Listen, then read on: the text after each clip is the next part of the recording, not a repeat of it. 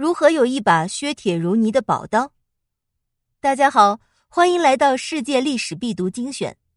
今天为大家带来的是《如何有一把削铁如泥的宝刀》第一集。播讲：微风拂细柳。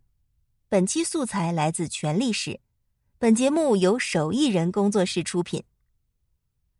一般来说，铁器时代是考古学上继青铜时代之后的一个人类社会发展时代，其标志是人类能运用很复杂的金属加工来生产铁器。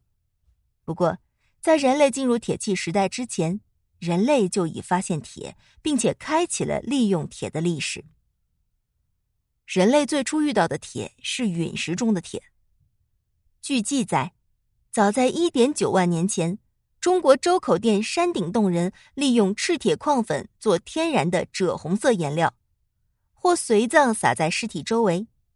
到新石器时代，人们制作的赭红色彩陶的原料就是赤铁矿。要说最早使用铁器的是古埃及和苏美尔人，在公元前四千年，铁器被极少量的使用。到公元前三千年至公元前两千年，小亚细亚和美索不达米亚平原地区出现了更多的铁，而在中国也出土了公元前十四世纪商朝的五件铁刃铜钺。不过，此时利用的铁矿大多仍是从陨石中得到的。中国古人也将铁称为天石，并且此时的铁器仍然属于比黄金更昂贵的金属，更多用于礼仪。青铜器仍然是主要的生产工具。那么，铁何时大规模生产并被人类运用？人类开始进入铁器时代呢？目前，世界上出土的最古老冶炼铁器是安纳托利亚高原北部赫梯贤明墓葬中出土的铜柄铁刃匕首，大约在公元前二千五百年。直到公元前一千四百年，赫梯帝国真正进入铁器时代。公元前一千二百年，由于腓尼基人的入侵，冶铁技术得以在中东和北非的古文明地区广泛传播，也因此造就了公元前八世纪的亚述帝国和公元前六世纪的波斯帝国。古希腊地区也在此时接收到冶铁技术，并由古希腊作为跳板，冶铁技术传入地中海的罗马、西欧、中欧、东欧、英伦群岛等欧洲腹地和更远地区。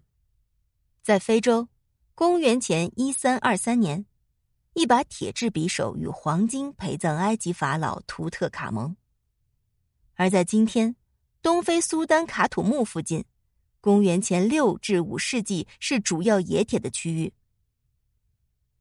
西非诺克族是最早掌握冶铁技术的民族，约公元前五百年至公元二百年，在此后。铁及铜的冶炼技术不断向非洲内陆散播，直至在公元二百年抵达非洲最南端好望角为止。在亚洲，南亚次大陆大约在公元前十六世纪出现冶铁技术，但是进入印度铁器时代则是十三世纪的事情了。公元前一千年，印度的制铁技术有显著的进展，到公元前四世纪至三世纪。印度南部已产生高品质的铁，也就是后来的碳钢。在东亚，甘肃省灵台县莫沟寺洼文化墓葬中出土了两块冶炼所得铁条，证明中国在商朝中期就已掌握冶铁技术。不过，公元前二世纪左右，虽然楚、燕等地区的军队也曾拥有过装备铁制武器为主的军队，但此时的武器仍以青铜为主。与军事相比，在农业生产中，铁器已广泛使用。战国中期以后，出土的铁器遍及当时的七国地区，应用到社会生产和生活的各个方面，在农业、手工业部门中，并已占据主要地位。一直到东汉时期，铁器最终取代了青铜器。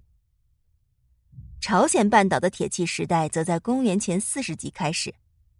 韩国南部的农夫在公元前一世纪开始使用铁制农具，而铁锭是当时重要的一项陪葬项目，表示死者的财富及声望。日本的冶铁技术由朝鲜半岛传入，大约在日本的弥生时代后期，大约是公元前三百年到公元三百年。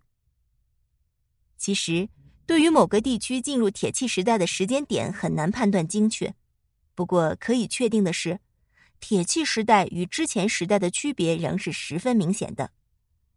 美国人类学家路易斯·亨利·摩尔根在其著作《古代社会》中说。铁的产生是人类经验中无与伦比的一件大事儿。